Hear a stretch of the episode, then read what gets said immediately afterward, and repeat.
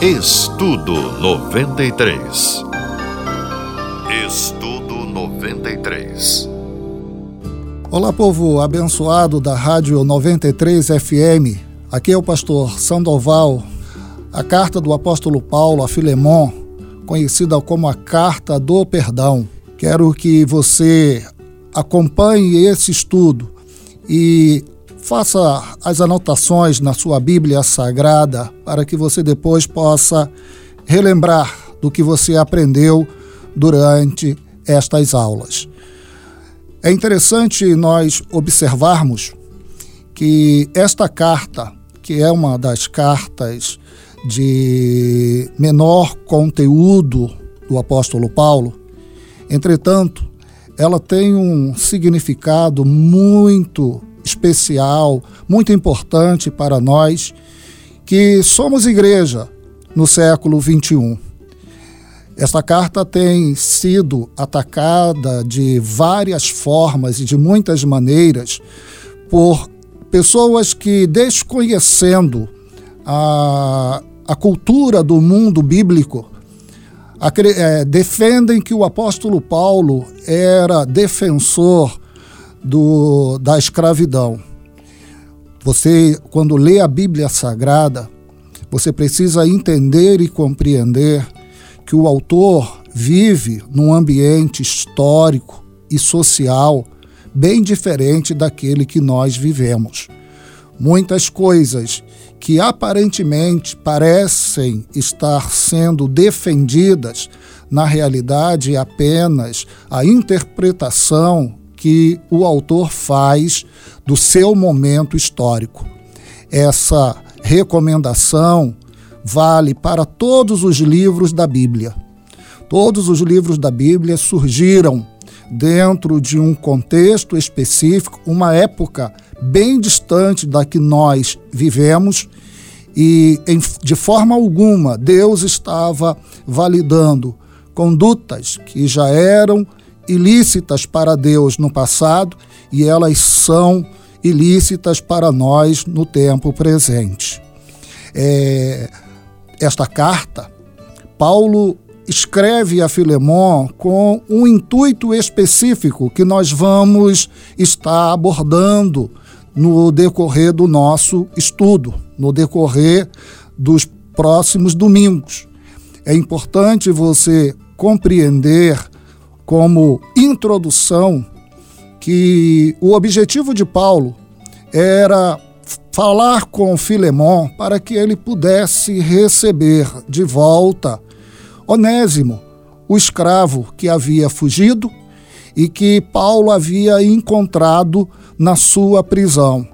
E Paulo descobre que Onésimo era propriedade de Filemão, alguém que ele conhecera quando passou pela cidade de Colossos e Paulo agora ele manda Onésimo retornar ao seu dono por direito.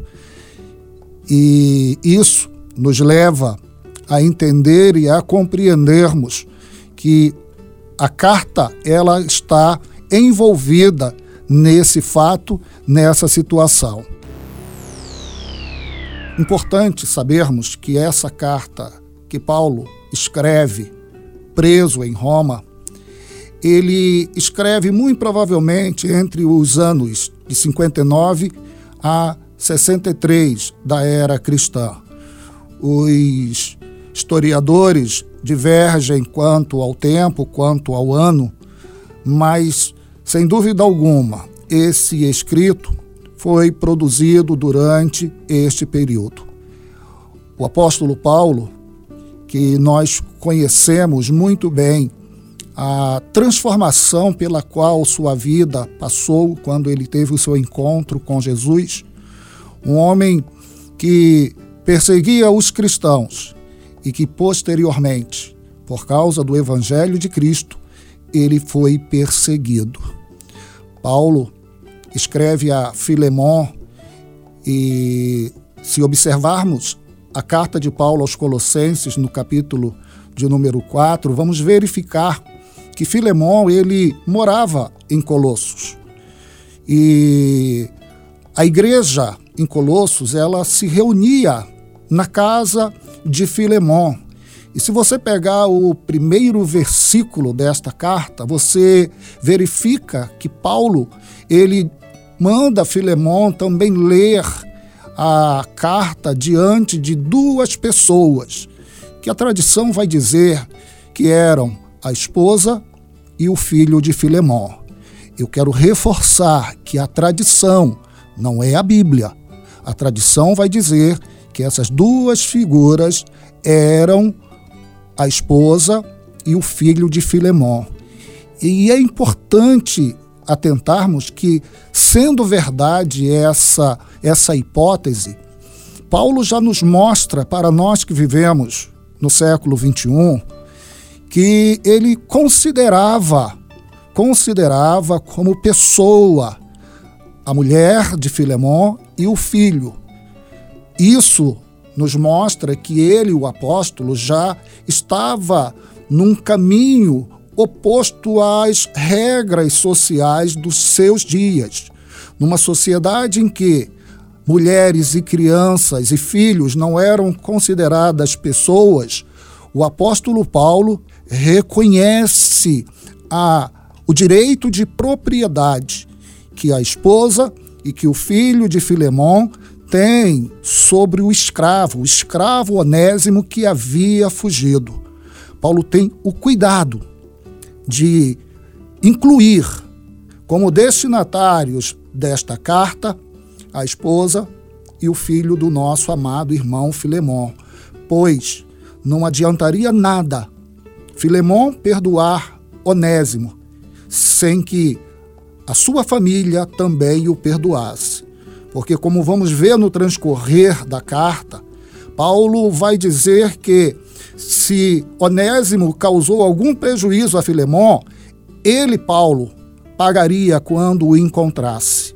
Assim, Paulo requer que a mesma atitude aconteça com os familiares de Filemon. Quem são essas figuras? Quem são essas pessoas, esses personagens que Paulo aborda no seu, no seu escrito? Filemon, o seu nome significa aquele que ama. Algumas versões vão trazer como amante. No entanto, devido à questão pejorativa que a palavra amante tem na nossa sociedade, eh, eu prefiro, não apenas eu, mas outros estudiosos preferem a tradução daquele que ama. Esse era Filemon. Filemon era um cara que carregava consigo as características que o seu nome apresentava. Vamos ver que Paulo fala algumas vezes nesta carta que o testemunho que as pessoas davam de Filemon eram extremamente valiosas e positivas da sua conduta, da sua forma de agir e de se relacionar com aqueles que o cercavam. Não apenas a igreja em Colossos via e testemunhava a conduta daquele homem de Deus, que era, por a igreja estar reunida na sua casa, ele provavelmente era o líder daquela comunidade de fé. E não sabemos exatamente como se deu a sua conversão. No entanto, as, as características positivas que Paulo nos apresenta de Filemon no, na introdução desta epístola nos fazem refletir como é que as pessoas que nos cercam estão vendo a presença do Cristo em cada um de nós. Talvez alguém é, desavisado comece a murmurar, dizer assim: como é que ele poderia ser um homem de Deus, visto que ele possuía escravos como sua propriedade? Repito o que já foi dito anteriormente. Filemon vive numa cultura muito distante, muito longínqua da que nós vivemos na atualidade. Entretanto, queridos, é fundamental percebermos no transcorrer de toda a carta que Paulo tem plena convicção de que aquele que ama iria receber Onésimo, o escravo fujão, de volta, pois a conduta dele, a postura dele diante de todas as pessoas era uma conduta que fazia o apóstolo Paulo ter convicção de que ele não teria dificuldades para perdoar.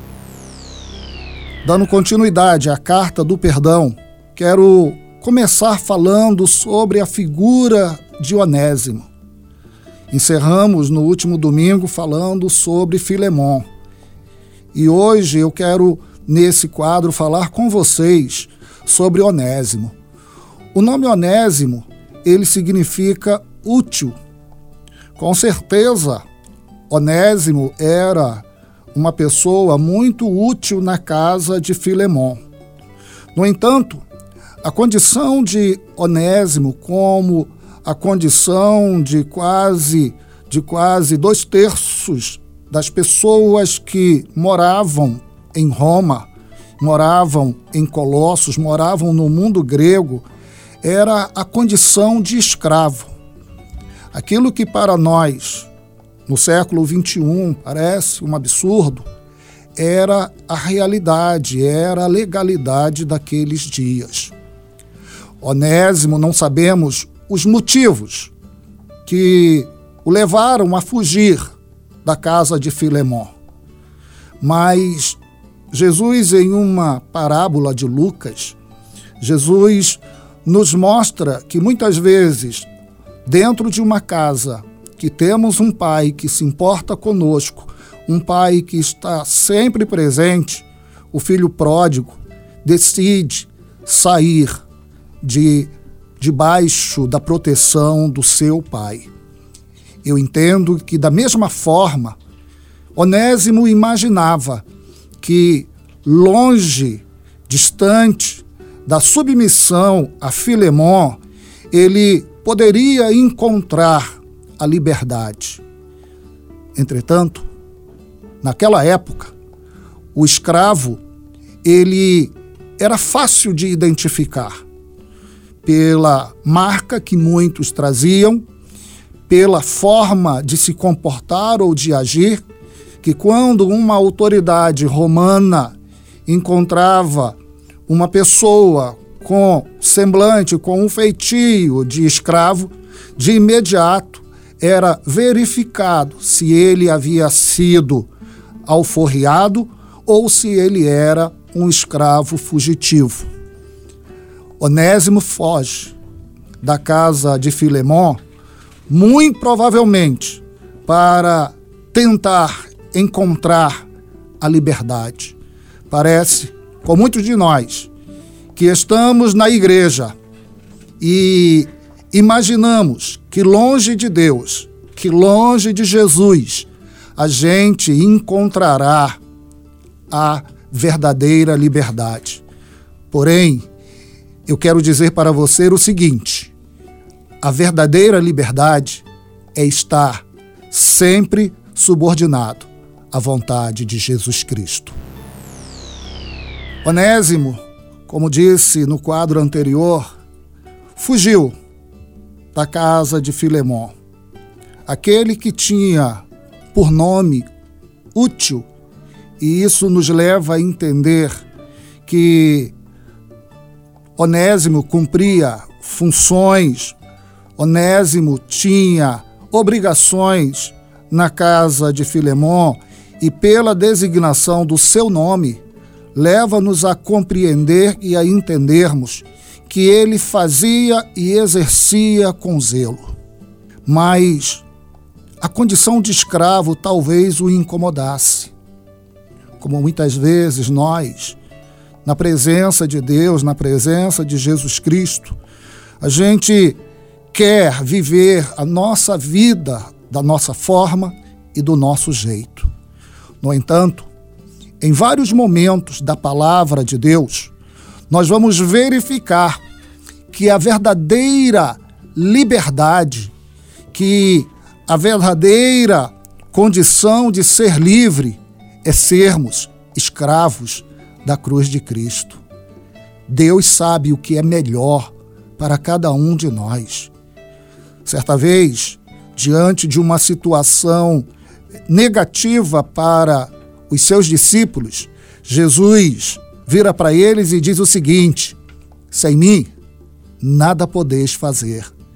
Eu quero dizer para você nesta manhã que talvez esteja pensando em se afastar da casa de Deus, em se afastar do seu relacionamento com Cristo, aprenda com Onésimo. Onésimo imaginou que iria encontrar a felicidade e a liberdade fora da casa de um homem que era conhecido como aquele que ama.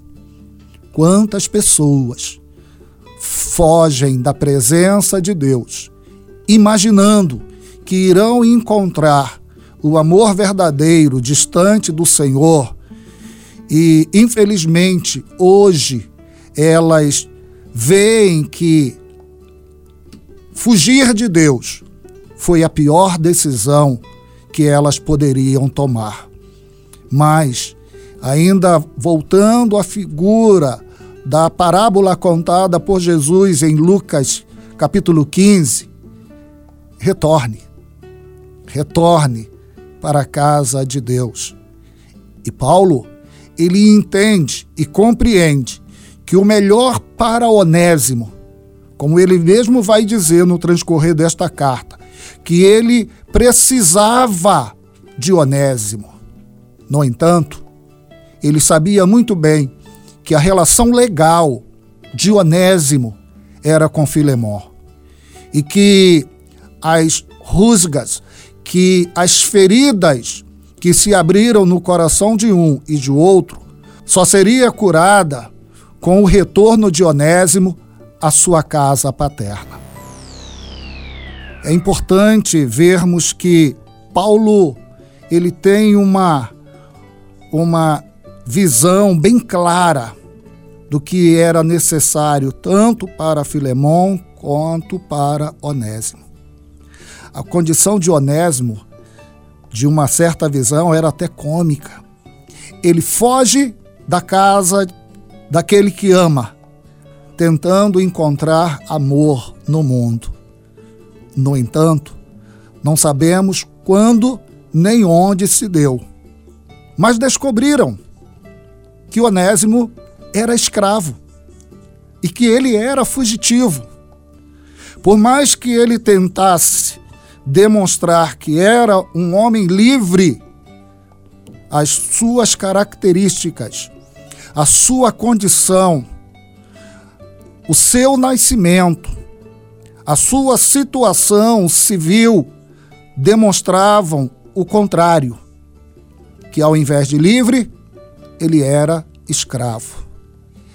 E exatamente ele encontra o Evangelho de Jesus Cristo, ele tem a sua conversão no seu contato e no seu relacionamento com o apóstolo Paulo. Ele foge de Colossos, mas em Roma, longe da sua terra, longe da sua casa, longe do seu Senhor, Filemão encontra uma pessoa que também estava ligada ao seu dono, anterior.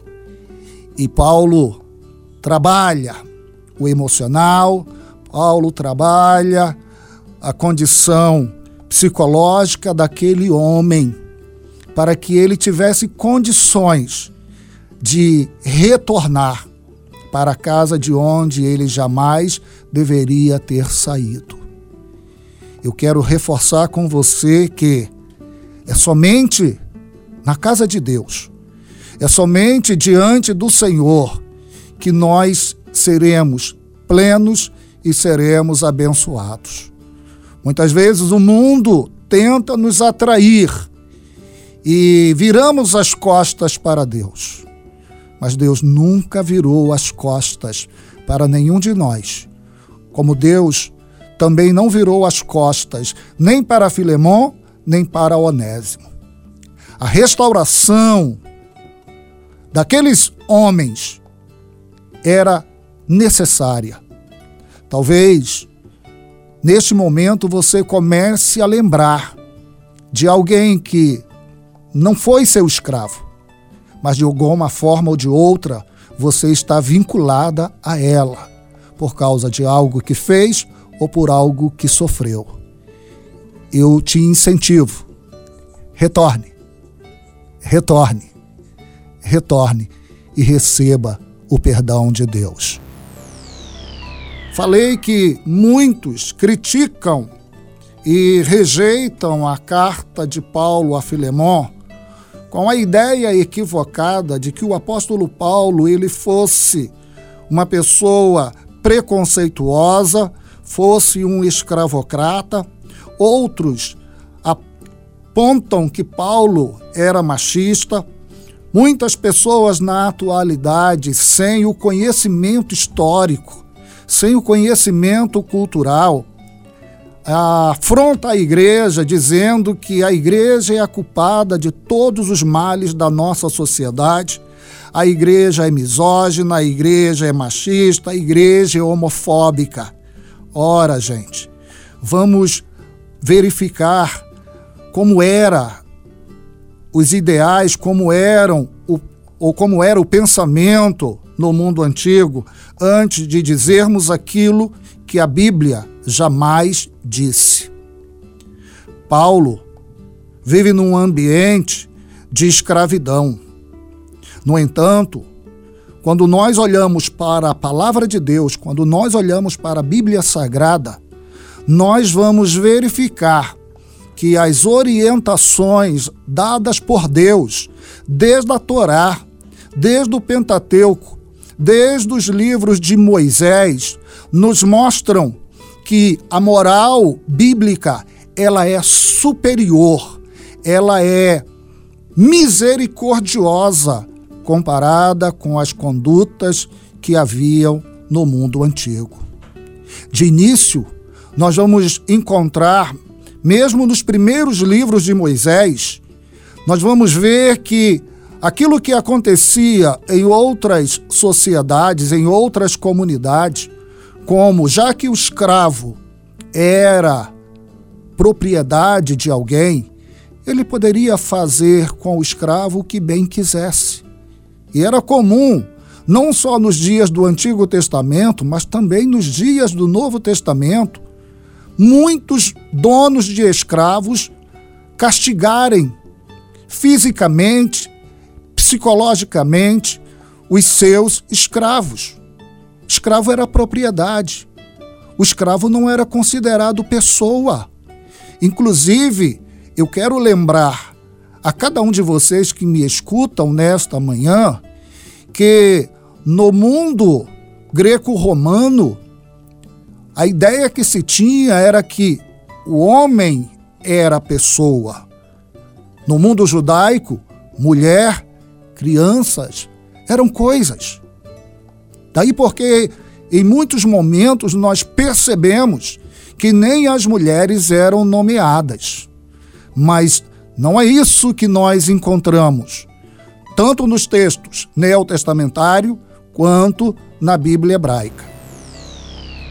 Ainda falando sobre a questão do escravo no mundo antigo, eu quero que você observe que dentro do judaísmo, dentro da Bíblia Sagrada, Deus dá ao povo de Israel, desde a sua origem, um direcionamento para o relacionamento deles com os seus escravos.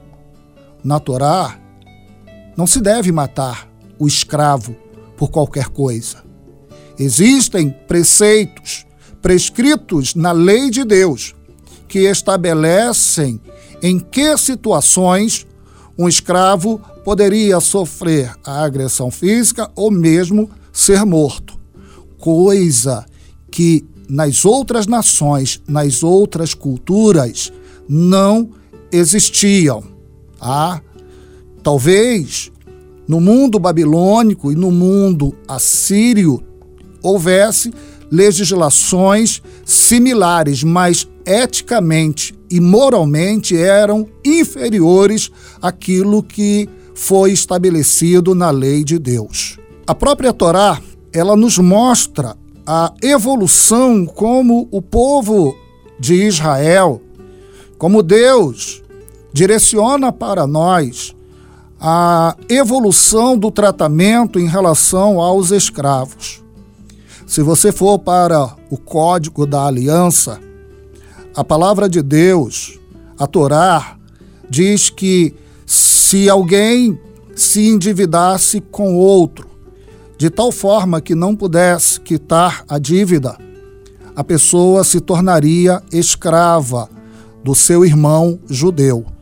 E durante sete anos trabalharia como escravo para ele para que pudesse pagar a dívida que ele contraiu.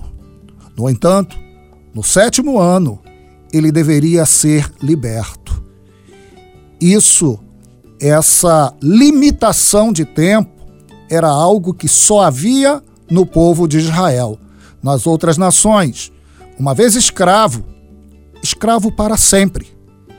A não ser que alguém o comprasse a não ser que o dono desse a carta de libertação. Porém, nós vamos ver que em Israel há uma evolução dessa condição. Ainda pegando um gancho com o bloco anterior, verificamos que a palavra de Deus, ela respeita muito do que acontece com a cultura, do que acontece com o mundo. Os teólogos, biblicistas, eles sabem muito bem que a revelação de Deus ela foi gradativa na história do povo de Israel e se completou na vida da igreja com a revelação através de Jesus Cristo. Assim aconteceu também com a questão da escravidão dentro do pensamento judaico. Enquanto que no Código da aliança, o, o escravo ele entrava na propriedade de alguém e da mesma forma que ele entrava, ele saía. Se ele entrasse sozinho, no momento em que ele fosse libertado, ou pelo, pelo sétimo ano, pelo ano sabático, ou então pelo ano do jubileu, ele voltava à condição de livre mas sem nada.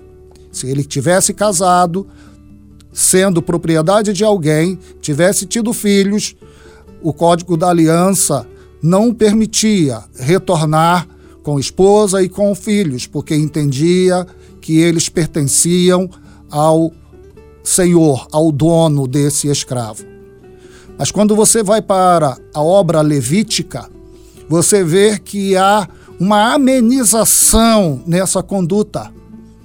O escravo que entrava na propriedade de alguém e que houvesse casado e tivesse tido filhos, quando ele era posto em liberdade, a obra levítica vai nos dizer que filhos e esposas iriam retornar com ele à condição de livre mas eu gosto muito é da obra deuteronomista.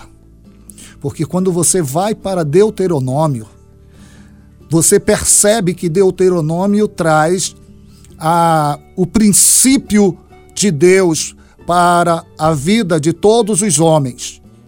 O princípio de Deus na obra deuteronomista, o código deuteronomista diz o seguinte: que quando alguém se fizesse escravo de outra pessoa, aquele que recebia o escravo deveria lembrar que Israel foi escravo no Egito. E da mesma forma que eles sofreram lá, deveriam lembrar que não poderiam infligir dores àqueles que estavam sob os seus cuidados. Na obra deuteronomista, Deus diz o seguinte: se o teu irmão se fizer escravo, não o trate como escravo, mas o trate como irmão. Lembre-se sempre disso. Quero reiterar que a Bíblia não é escravocrata, a Bíblia não é preconceituosa, a Bíblia não é machista, não é misógina. A Bíblia, ela é fruto de uma época, de um instante, e interpretar os textos bíblicos precisa se fazer uma exegese e uma hermenêutica adequada. Paulo, ele vai nos mostrar que o pensamento da igreja estava muito além dos dias em que ele vivia. Como é que o senhor pode provar isso, pastor? A maneira que ele se dirige a Filemon, a forma como ele pede que Filemon receba Onésimo de volta. Paulo diz que não o receba mais como escravo, muito parecido com o que nós encontramos na obra deuteronomista. Como fariseu que havia sido, a interpretação teológica de Paulo, o judeu, era muito fundamentada com o que nós encontramos no texto deuteronomista. Paulo diz: receba-o não mais como escravo, mas como seu irmão. E se algum prejuízo ele tem ali causado, e é evidente, gente, que a fuga de Onésimo causou prejuízos a Filemon e a toda a sua família, porque com a saída de, Filem, de Onésimo, Filemon com certeza ou precisou adquirir outro escravo ou outro escravo teve o seu trabalho aumentado, ou quem sabe, o filho de Filemão precisou começar a cumprir aquilo que era obrigação de Onésimo fazer. Paulo diz que, se algum prejuízo foi causado, que Filemão colocasse na conta de Paulo, que Paulo, quando o encontrasse, iria quitar a dívida causado causada pela fuga de Onésimo. No entanto, embora o texto bíblico não nos conte como é que foi esse reencontro, a tradição vai nos mostrar que Filemão não apenas recebeu Onésimo de volta, mas Filemão perdoou toda a dívida, tanto material quanto espiritual, causado pelo escravo que havia fugido. Verificamos que o apóstolo Paulo recomendou que Filemão recebesse Onésimo de volta. E Filemão fez muito mais do que Paulo havia pedido. Filemão perdoa, Filemão trata Onésimo, segundo a tradição, como um irmão seu, não mais como escravo. A escravidão, ela é uma mancha na sociedade mundial. A escravidão é uma mancha na sociedade brasileira. Muitas pessoas, em nome de uma pretensa fé, foram feitas escravas dos europeus. No entanto, queridos, a Bíblia nunca validou essas coisas. A Bíblia não pode ser culpada pelos erros cometidos pelos homens. Ah, mas a Bíblia vai dizer que a mulher não pode falar na igreja. Ei, você precisa compreender que o texto bíblico é produzido numa cultura muito diferente da nossa. No entanto, aqueles que alegam que a Bíblia é machista, é misógina, é escravocrata, eu quero enfatizar mais uma vez Paulo pede que Filemão receba Onésimo não mais como escravo, mas como irmão. Paulo, ele escrevendo aos Gálatas, Paulo vai dizer que para Deus não há judeu, não há grego, não há escravo, não há livre, não há homem e não a mulher. O que a Constituição brasileira vai fazer em 1988, reconhecendo direitos iguais para homens e mulheres, a Bíblia Sagrada, a minha Bíblia, a sua Bíblia, há mais de dois mil anos, já diz que para Deus não há diferença entre homem e mulher, todos são iguais. E mesmo com a igualdade determinada pela Constituição brasileira, em vários momentos da história recente do Brasil, é necessário ocorrer manifestações, visto que mulheres muitas vezes recebem inferior por um trabalho que ela faz igual ao homem. Isso não é culpa da Constituição, como também não é culpa da Bíblia Sagrada.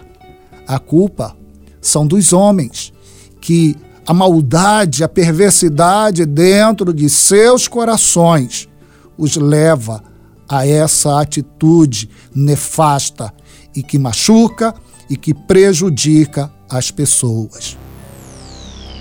Quero dizer para vocês, mais uma vez, que a crítica que a Bíblia sofre da nossa sociedade atual como antiga, retrógrada, que ela precisa ser atualizada, não é honesta esta acusação, visto que quem conhece verdadeiramente a história humana, principalmente o final da Idade Antiga, início da Idade Média e Moderna, vai perceber que as transformações que ocorreram no mundo ocidental ocorreram por causa dos princípios ensinados pela Bíblia Sagrada. A Bíblia ensina igualdade entre os homens. A Bíblia ensina de liberdade. A Bíblia ensina de perdão.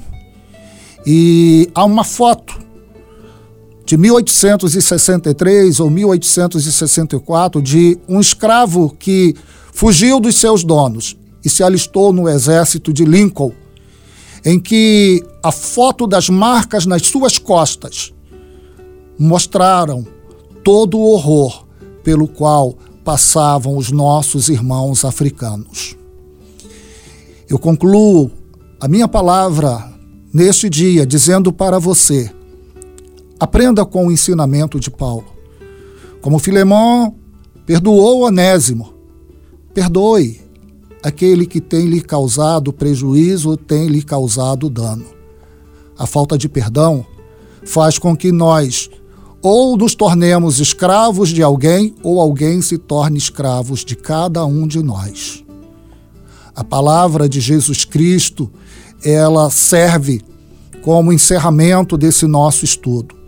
Jesus vai dizer o seguinte: que se não perdoarmos os pecados, as falhas cometidas pelas pessoas contra nós, Deus também não irá perdoar os nossos erros para com Ele. Muito obrigado, obrigado pela atenção de vocês. Forte abraço. Estudo 93. Estudo 93.